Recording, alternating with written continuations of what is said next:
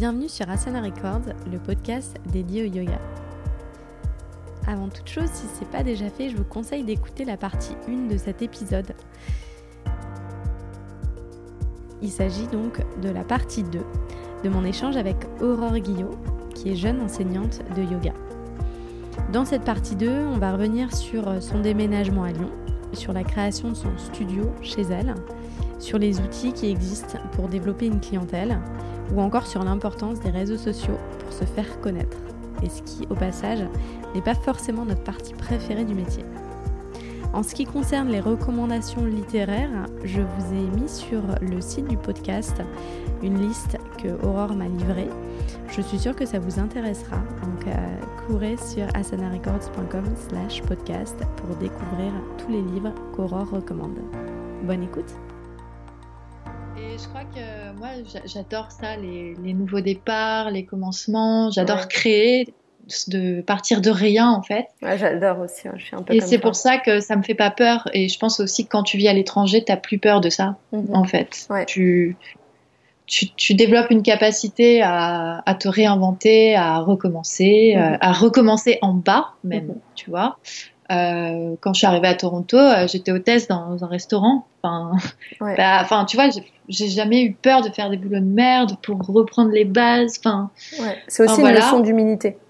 Oui. Et après, donc, quand tu es arrivée à Lyon, tu as dû recommencer en tant que prof. Et dans ton appartement, euh, tu as une, une, pièce que tu peux dédier mm. à l'enseignement, qui sera bientôt dédiée à ta petite fille, puisque tu es enceinte. Ouais. et c'est ce que tu disais dans le post. Tu disais, bah voilà, comment je vais envisager la suite, euh, mais sans, sans être négative. Au contraire, je trouve qu'il était plein de, plein de questions qu'on se pose tous en tant que prof. Et, euh, et, voilà, je voulais juste que tu m'en parles un peu. Euh. Oui, bah en fait, donc en arrivant à Lyon, bon bah faut tout recommencer et je me suis dit bon bah je vais, je vais me mettre à fond sur cette pièce que j'ai en plus on va essayer de développer un petit studio de yoga intime, euh, de quartier, etc. Euh, donc j'ai mis toute mon énergie là-dedans. Tu peux mettre combien de euh, tapis? Alors, je peux en mettre 8, mais j'ai réduit à 6. Non, ah non. Alors, j'ai réduit à 6 parce que quand même, en vinyasa, il faut de la place. Ouais, tu vois. Mais 6 tapis, c'est pas mal. Ouais, mais euh, alors 6, euh, mes cours les plus remplis, c'était euh, pas forcément des cours de vinyasa, ça allait être plus du yoga détente, des trucs comme ça. Mhm. Vinyasa, c'est plus 4, tu vois. Mhm. Donc, donc voilà. Est-ce que je peux juste te demander de ne pas toucher le fil de ton micro, s'il te plaît? Merci ah, beaucoup. Moi. pas de souci. donc oui.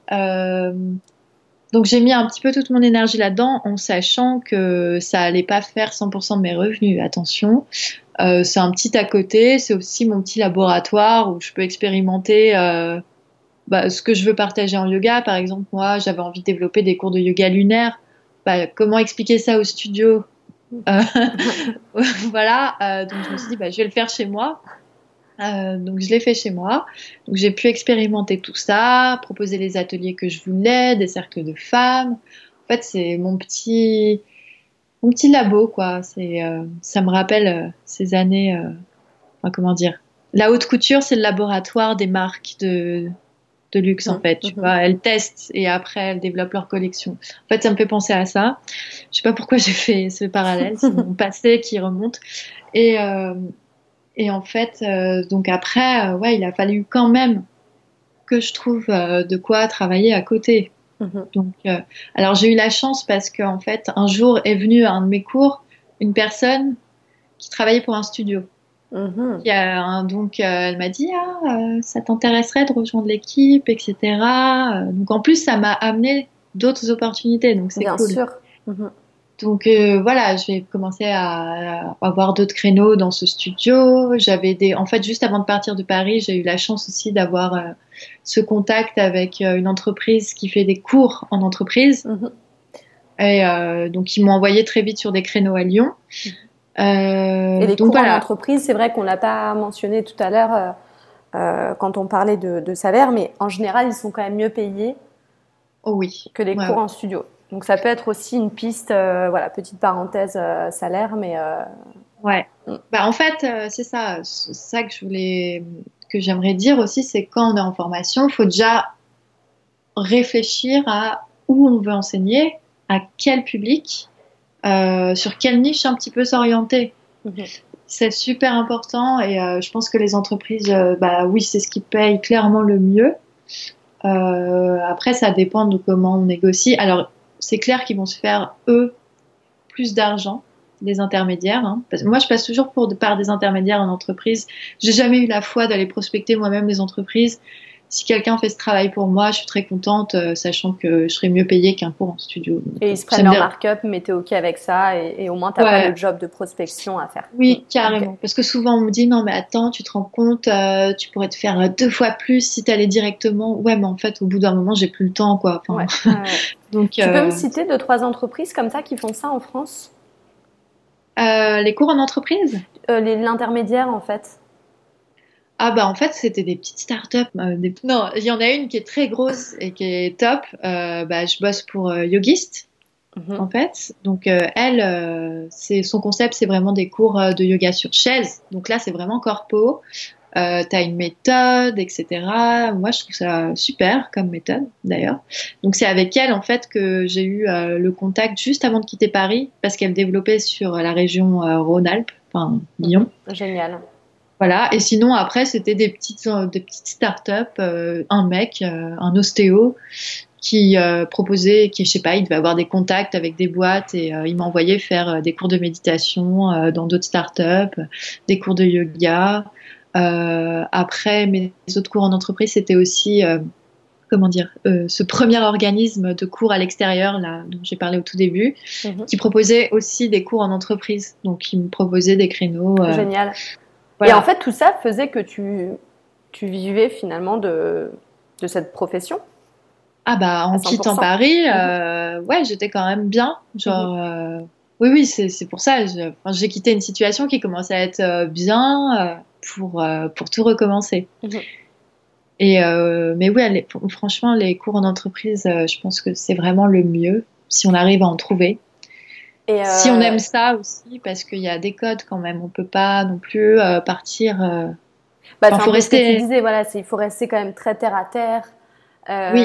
Et puis c'est peut-être un public qui est moins aguerri, donc voilà, il faut, il faut s'adapter, ouais, complètement. Exact. exact. Et, et aujourd'hui,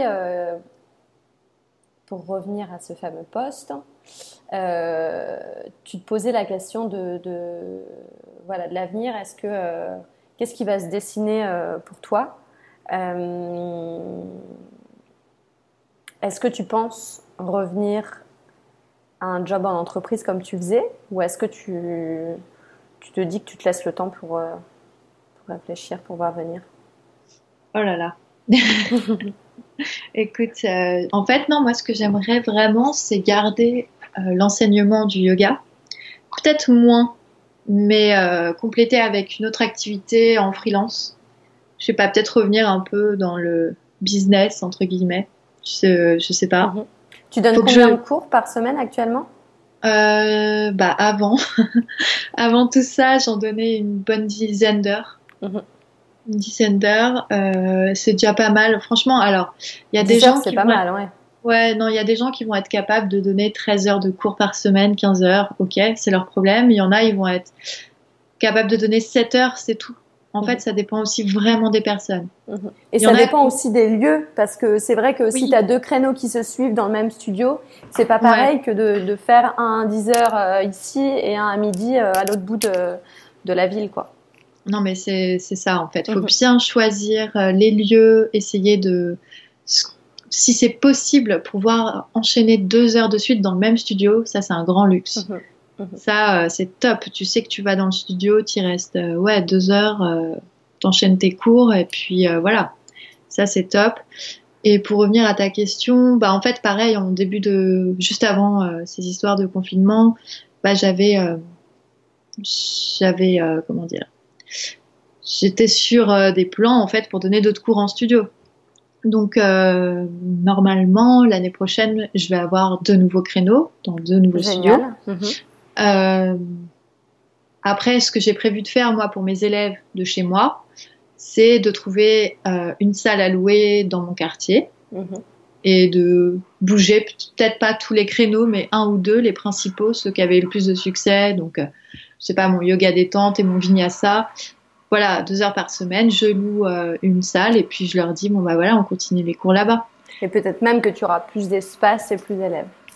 Exact. Bah du coup c'est sûr. Oui, là, les salles, à mon avis, je pourrais accueillir jusqu'à 10-12 élèves, donc je pourrais développer. Euh, en fait, moi, j'adore, et c'est ce que je conseille beaucoup à faire, c'est ce que je faisais à Paris aussi, euh, c'est développer par soi-même les cours. Ne pas hésiter à louer une salle, à faire sa promo et à, gérer ses élèves, en fait. Et du coup, bah, pareil, tu es plus libre dans ton enseignement, les gens viennent vraiment pour toi.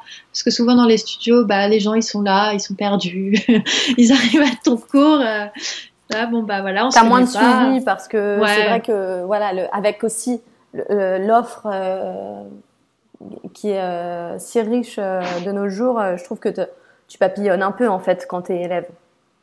Bah, c'est ça, et puis ouais, j'entendais la dernière fois dans un autre podcast le fait que certains studios mettent pas du tout leurs profs en avant. Mm. Donc les gens, ils arrivent, ok, ils, signent, enfin ils s'enregistrent pour un cours de vinyasa, mais le vinyasa c'est une pratique tellement large et tellement différente selon les profs et leur personnalité que peut-être qu'ils ont déjà fait du vinyasa avec un prof, ça s'est passé comme ça. Là, ils arrivent à ton vinyasa, ils vont être là, mais c'est quoi cette folle? Enfin, qu'est-ce qu'elle me dit? C'est quoi cette musique? Enfin, tu vois, c'est. Bien sûr, c'est très différent. Après, comme tu dis, hein, certains studios, ils mettent un point d'honneur à ne pas mettre en avant leur professeur parce ah que c'est le studio qu'il faut mettre en avant et que. Euh, ah et t'as as même de plus en plus, je trouve, de studios. Et en tout cas, c'est euh, c'est le cas ici à, à Montréal qui ont une méthode euh, donc, oui, j'ai euh, vu. Ça s'appelle pas Vinyasa, ça s'appelle euh, X. Voilà. Ouais, euh, Au nom du studio et, euh, et pour enseigner chez eux, il faut pouvoir respecter cette trame en fait. Donc, t'as, t'as, comme tu dis en fait, là où, où je trouve ça chouette de louer une salle ou si vous avez la possibilité chez vous de donner des petits cours. moi, c'est ce que je fais aussi chez moi. Ben, c'est génial parce que ça peut être ton labo versus quelque chose d'un peu préconçu, prédéfini. Non, mais c'est ça que je trouve dommage. Et euh, par exemple, enfin, je sais que oui, il y en a qui font ça. Euh, ils sont là, bon, bah, dans mon studio, on enseigne comme ça. Les gens viennent pour ça. Donc, tu t'adaptes à ça. Et euh, bah, c'est pas possible, quoi. Enfin, même après, ils développent leur formation et tout. du coup, bah, seulement les gens qui ont fait cette formation peuvent enseigner dans le studio. Enfin, voilà. mais je trouve ça dommage parce qu'on a, on a tous quelque chose à, à apporter, on est tous différents. Enfin, mm. enfin, au final, euh, les élèves ils reviennent pour le prof hein, sur la durée, pas pour. Euh... Ouais, je suis assez d'accord. Et c'est aussi, pour euh, ouais, ouais. C'est aussi, je trouve, comme ça qu'on se démarque. Euh, et ce qui m'amène à, à, parler. J'aime pas trop ce mot, mais bon, on va, on va appeler un chat un chat. la compétition qu'il y a de plus en plus, je trouve. Enfin, ou qu'il y a de plus en plus, ou qui a toujours été là, mais bon, bref de vraiment capitaliser sur euh, sa niche. Euh, et, c'est toi qui as mis le doigt tout à l'heure dessus pendant la formation qu'on fait. Je trouve que c'est déjà le moment de se dire, OK, à qui je vais enseigner Qu'est-ce que j'aime moi Le style, le, le niveau, entre guillemets. Et plus tard, c'est, je trouve que c'est des bonnes questions à se poser pour ensuite euh, être bien armé face à la compétition et, et, vraiment capitaliser sur ses forces. Parce qu'on a vite fait de se laisser déborder et de se dire ah non non mais en fait euh, euh tout existe déjà, euh, on n'a pas besoin de moi. Ouais alors ça c'est un peu compliqué je trouve aussi parce que déjà cette enfin comment dire? En fait je trouve qu'il y a plusieurs freins. donc déjà t'es jeune. Quand je dis jeune, hein, jeune prof, hein, j'aime bien dire bébé prof de yoga. Euh, déjà, en fait, ta voix, tu vas l'acquérir au fur et à mesure d'expérience. Donc peut-être au début, tu vas te dire, j'ai envie d'enseigner cause entreprise, j'ai envie d'enseigner un vinyasa ultra euh, poussé, nan. Enfin, voilà, tu définis ton style de base, entre guillemets, peut-être même calqué sur ce qui se fait en ce moment. Et, euh, et au fur et à mesure bah, de ton expérience, des gens que tu rencontres, parce qu'il faut prendre euh, surtout en considération ces élèves, les attentes des élèves, euh, pourquoi ils viennent eux faire du yoga. Parfois, il euh, y en a qui viennent encore faire du yoga pour se détendre. Donc, ils arrivent à ton cours et tu leur fais un crazy vinyasa flow. Bah, ça va pas du tout en fait. Donc ça va être enfin là je suis en train un petit peu de me perdre, mais ce que je veux dire c'est que bon, on revoit un petit peu sa niche, on revoit un petit peu ses attentes. Au début, on se dit j'ai envie d'enseigner à telle personne, mais en fait, dans la réalité, c'est pas du tout ça. Les gens qui vont revenir à tes cours. Aussi, a des studios euh, qui vont te freiner. Donc, comme on disait, s'ils ont leur méthode ou leur clientèle, enfin, ils savent que leur clientèle, ils aiment plutôt ci, plutôt ça, plutôt le style de tel prof. Alors, ils vont dire, ah, tu devrais aller prendre le cours de ce prof-là parce que les élèves l'aiment vraiment beaucoup.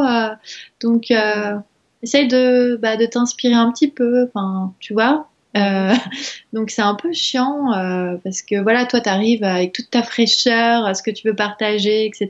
Et on te dit ce genre de choses. Après, euh, bon, tu arrives à développer ton style aussi, hein, ce que tu dis. Donc les, de toute façon, j'ai envie de dire, si on te recrute pour enseigner dans un studio de yoga, c'est qu'on aime, on t'aime toi, on t'aime ton style, on aime ton enseignement. En général, les studios, ils te testent. Hein. Donc euh, tu plais, tu plais pas. Euh. donc après, ils savent euh, à qui s'attendre, à quoi s'attendre et que proposer à leurs élèves. Et c'était quoi déjà la question? Bah, C'était plus, voilà, comment toi tu fais face ah oui, la compétition, à la compétition, ou en tout cas, Alors, voilà, si, si tu as un petit conseil là-dessus à donner. Pour éviter de trop se comparer aux autres, parce qu'en fait, c'est contre-productif. Oui, bah alors, de toute façon, la par exemple, si j'en reviens au vinyasa, euh, des profs de vinyasa, il y en a vraiment beaucoup, beaucoup, beaucoup, beaucoup. Mais ça va être différent euh, en fonction euh, des profs. Mais ce que j'ai remarqué, moi, en tout cas, quand j'étais à Paris, c'est que à un moment, il y avait une mode de tel vinyasa et que bah, toutes les profs de vinyasa faisaient un petit peu ça. Et moi, je, je trouvais ça un peu dommage, tu vois. Et et au niveau, bah, j'arrive pas à répondre à cette question en fait. Hein. toi, tu, dis, tu te dis jamais euh, quand tu, enfin, quel est toi ton rapport euh, par rapport aux, aux autres profs? Est-ce qu'il euh, y a des, il y a des fois de la... Non, je, en fait, je pense qu'il y a de la place pour tout le monde. Il y, y, a des gens qui vont se sentir menacés par toi, je sais pas pourquoi parfois. des, peut-être qu'ils sont un petit peu insécures ou ou il y a moins de personnes dans les cours. Enfin, il y aura toujours des gens pour se sentir menacés. Moi, j'ai jamais senti hein, l'aspect compétition, en tout cas à Paris. Euh, je, sentais plutôt de la bienveillance entre les profs. On m'a souvent conseillé euh, gentiment, etc. Euh, on m'a jamais fait sentir non, mais de toute façon. Enfin, j'ai pas senti ça en fait. Mmh Après, je pense que la compétition, ça va être plus dans les niches. Mmh les gens qui ont vraiment un style bah moi j'enseigne euh, aux femmes enceintes, moi je fais tel type de yoga. En fait, à partir du moment où tu te définis dans un type de yoga, dans un concept, là c'est là où je pense que la concurrence elle va apparaître. Mhm. Voilà, c'est la mode euh, bah, de, de, yoga, de la lune, de, de, du féminin, etc. Donc tout le monde se met à faire ça. Donc forcément là, ça va peut-être créer des, des concurrences, mhm. je pense. Ok, bah euh, c'est chouette. Si toi, tu, tu le ressens pas, en tout cas, je trouve ça bien de, de prendre de la distance par rapport à ça. Parce qu'en effet, il y, a, des... Mm. Moi, je me dis qu'il y a tellement de... Il y a aussi... On dit qu'il y a beaucoup de profs, mais il y a beaucoup, beaucoup, beaucoup d'élèves. Et il y a beaucoup de personnes qui ont besoin de se faire du bien. Donc, si ton mm. style ne plaît pas à l'un, euh, je me dis toujours, il plaira à quelqu'un d'autre. Il n'y a pas de... Oui, et je ne sais pas, si elle vous l'avait dit, Clotilde, en formation. Et euh, moi, ça me reste toujours dans la tête euh, toujours se souvenir, c'est que euh, il y a des cours, euh, enfin il y a des gens, ils vont pas raisonner avec votre énergie, et ça va arriver. Donc parfois, bah, vous reverrez des gens, parfois vous en reverrez plus jamais, et il faut pas le prendre pour vous. Ça n'a rien à voir avec vous-même, c'est une question d'énergie. Donc exact. Donc, donc, ces gens avec qui bah, ça a pas pris, bah, ils iront voir un autre prof et ils trouveront quelque chose avec cet autre prof, et vice versa.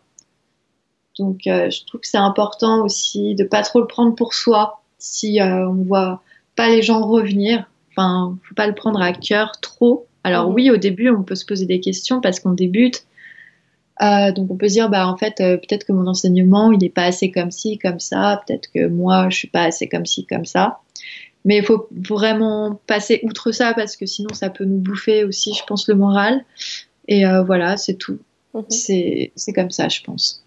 Et euh, enfin, on, approche euh, la fin de, du podcast, est-ce que tu aurais euh, deux, trois, deux, trois, si tu devais donner les, trois qualités euh, d'un prof, euh, pas forcément dans son enseignement, mais plutôt dans dans sa son daily job. Donc, on parlait de l'organisation tout à l'heure, ce genre de de compétences vraiment avec lesquelles faut partir armé, histoire d'avoir les épaules pour tenir. Bah, j'ai envie de dire, c'est un peu ce que nous apporte le yoga. Bon, déjà la passion.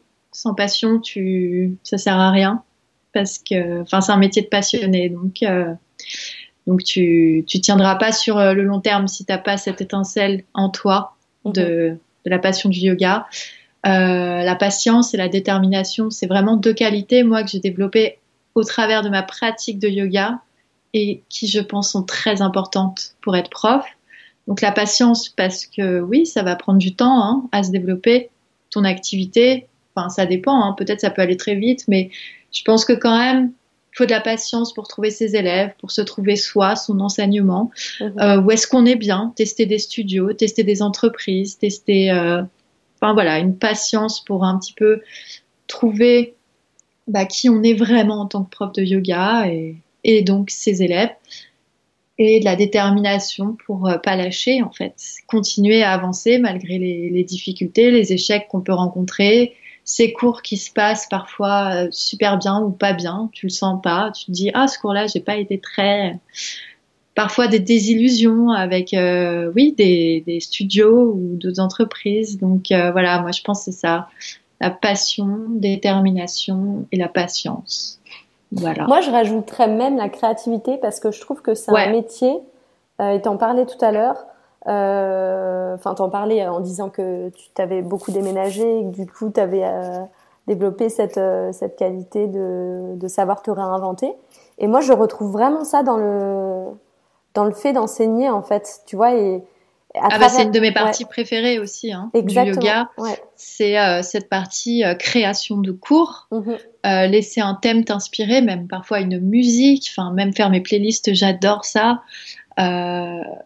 c'est enfin ouais, c'est la partie. j'adore cette partie ouais en amont, même être créatif pour partager, soit sur les réseaux. Donc toi, tu as choisi par exemple le podcast. Il y en a qui vont préférer partager via des blogs, des vidéos. Là, en ce moment, je pense que tout le monde euh, se dévoile un petit peu dans le confinement euh, bah, au travers de toutes ces vidéos qui sont partagées, tout ce qu'on a envie de partager. Et euh, ouais, non, il faut, il faut être créative. Et en fait, cette créativité, elle se développe aussi sur le tapis, justement. Mhm. Enfin, moi, je sais que les meilleures idées que j'ai, c'est pendant mes shavasana. Ah, c'est drôle ça. Ouais, non mais Enfin, mais ça m'arrive souvent en fait. Je suis là dans mon shavasana après une super pratique, tu vois, où je me, enfin, et là, bim, j'ai quelque chose qui me sort, tu vois. Je suis là, ok. Euh, ah, ouais, non, franchement, euh, mm. enfin, ouais. Ça, c'est une partie qui est géniale euh, de, de ce métier, c'est la créativité, effectivement. Mm-hmm. Quand on a la chance de pouvoir la développer parce que c'est ça aussi, il faut réussir à la garder cette créativité. Tu vois, tout à l'heure, je te disais, je sais plus quoi dire parfois sur Instagram, mais c'est aussi parce que tu es inondé sur Instagram de plein de choses. Et tu dis bon bah lui a déjà dit ça, un tel fait ça, donc moi donc tu vois, tu te dis, bah, mince, bah, ok, je voulais parler de ça, mais en fait, il y a déjà 15 000 posts sur le sujet qui ça intéresser, tu vois. Donc c'est un peu euh, compliqué, mais c'est pour ça aussi que je pense qu'il faut se détacher un petit peu euh, des, des, réseaux et surtout suivre les bonnes personnes mm-hmm. et se laisser inspirer par autre chose que du yoga également, je mm-hmm. dirais. Mm-hmm. Et pas hésiter à aller voir euh, ce qui se passe du côté de l'art, de la musique, de la danse vraiment aller vers d'autres choses. Pas que yoga, yoga. Moi, au début, c'était que ça. Et, tu vois, à un moment, j'ai même, je me suis dit, non, mais attends, euh, prends un petit, un petit break là du yoga parce que, et même une amie me l'a dit, euh, c'était juste avant que je revienne à Montréal en février dernier. Elle est aussi prof de yoga. Elle m'a dit, euh, elle, est anglo d'ailleurs, et elle m'a dit, you should take a break from yoga. Bon, voilà, parce que j'étais trop yoga dans la tête, tu vois. Un petit peu. Ouais, ouais, je comprends. Euh, même, même parfois sur, euh, quand on a la tête trop dans le, mm-hmm. le guidon, on n'arrive plus à voir la, la big picture, quoi. Bah, c'est ça, comme en ce moment, dans, pendant cette période de confinement, je pense qu'on est peut-être pas mal à se dire ah trop bien, je vais revenir à ma pratique de yoga, je vais réétudier des textes, euh, etc. Et en fait, euh, je me dis mais non, mais en fait, faut, oui peut-être un petit peu, mais faut aussi prends aussi le temps. Mm. Voilà, prends aussi le temps de lire tous ces livres que, qui sont sur ta table de nuit, euh, que t'as pas eu le temps de lire parce que tu préférais lire un livre sur le yoga ou je sais pas quoi, tu vois. Mm-hmm. Donc vraiment faire d'autres choses. Et une dernière question, parce que je ne l'ai pas posée et, euh, et, je vais regretter si je ne la pose pas. Comment tu as fait au début pour ne pas être, euh, pour ne pas être angoissée à l'idée de donner un cours, je sais pas, à 10, 15, 20 personnes euh... Bah si, je l'étais, forcément. Je trouve, qu'on on, s'habitue et même on prend plaisir à avoir, euh, avoir de nouveaux visages. Euh, mais je me souviens qu'au démarrage, euh, tu es là, waouh, comment je, comment je vais faire? Ah ouais, non, mais c'est super dur. Bah, moi, je suis super timide à la base et ce métier euh, m'apprend à sortir de ma zone de confiance, euh, confiance, de confort tout le temps. Et euh, ça m'a grave fait évoluer, mais vraiment. Et au début, bah, en fait, ce qui va se passer, c'est que oui, les premières minutes du cours, tu vas avoir une montée de chaleur tu vas juste être en posture du tailleur, à être en train de commencer à guider tes élèves, et toi, tu vas être déjà en train de transpirer, là, tu vois, peut-être bafouiller, etc. Et au fur et à mesure que le cours avance, que tu es dans bah, ça, tout ça, tu vas, enfin, dans ton cours, tu, la parole se délie, tu es à l'aise. Alors, au début, je vais pas te cacher que euh, quand tu débutes en tant que prof de yoga, bah, tu récites un peu tu récites euh, ce que tu viens d'apprendre. Euh, ok, je sais que dans telle posture, il faut que je dise ça, ça, ça, ça, ça. Euh, et puis, enfin, maintenant, moi, je raconte ma vie en cours, quoi. Je fais des blagues. Enfin, voilà. Enfin, je sors de mon tapis, aussi très important. Apprendre vite à sortir de son tapis, parce que sinon, on se fatigue tellement sur un tapis. Et puis même, c'est pas drôle de pratiquer en même temps que ses élèves. Enfin, t'es là pour tes élèves pour les regarder, pour regarder leur corps, comment ils bougent, euh, les ajuster. Donc apprendre à sortir du tapis. Je sais que c'est pas facile, ça, ça, doit bien prendre euh, un an, je pense, à, à, être à l'aise pour sortir de son tapis et se balader dans la classe et, et voilà. Mhm. Puis faire des blagues, tout ça. Enfin, moi, j'adore faire, euh, j'adore faire rire des gens, surtout quand ils souffrent. Oui, ouais, je, suis, assez d'accord. Ça relâche la pression. Ouais, voilà, c'est ça. Donc euh, voilà. Ouais, morale de l'histoire, euh, plus euh, plus, plus t'enseignes. Ouais, exact. Vraiment, Faut pas que c'est la clé. Exactement. Et, et c'est un super conseil qu'elle nous avait donné, mm. Clotilde. Euh, enseigner dès maintenant, vraiment, parce que c'est même à, à, des potes, etc. Et d'ailleurs, il faut se roder avec avec des gens mm. qui nous qui sont bienveillants, parce que c'est c'est ces personnes-là qui vont avoir des retours aussi super bienveillants. Ouais. Et, euh, et, ça va, euh, ça va nous galvaniser euh, au fur et à mesure des, des cours. Donc, ah, mais ça, c'est sûr. Ouais. Il faut, même si au début, tu n'as pas de créneau ou quoi, tu continues à donner tes cours à tes potes. Mm. C'est vraiment très important pour garder ce rythme de parole, être à l'aise. Exactement. Super, Aurore. Bah, écoute, merci beaucoup pour tes conseils. Si on veut te contacter, le meilleur moyen, tu dirais que c'est quoi? Bah, Sur mon Instagram, okay. Full Prana, je donnerai le lien. Yes. Voilà. Euh, puis sinon, euh, hello at fullprana.com par email si, si, vous préférez les emails. Ok, super. Et voilà. bah, merci beaucoup pour ton temps, Aurore. Je te souhaite une très belle, très belle nuit, puisqu'il est déjà, euh, ouais. enfin presque. C'est ça. Bah toi, un très bel après-midi montréalais avec une belle tempête de neige. C'est comme ça me manque. Ouais, ouais. C'est presque, c'est pas encore la tempête, mais presque.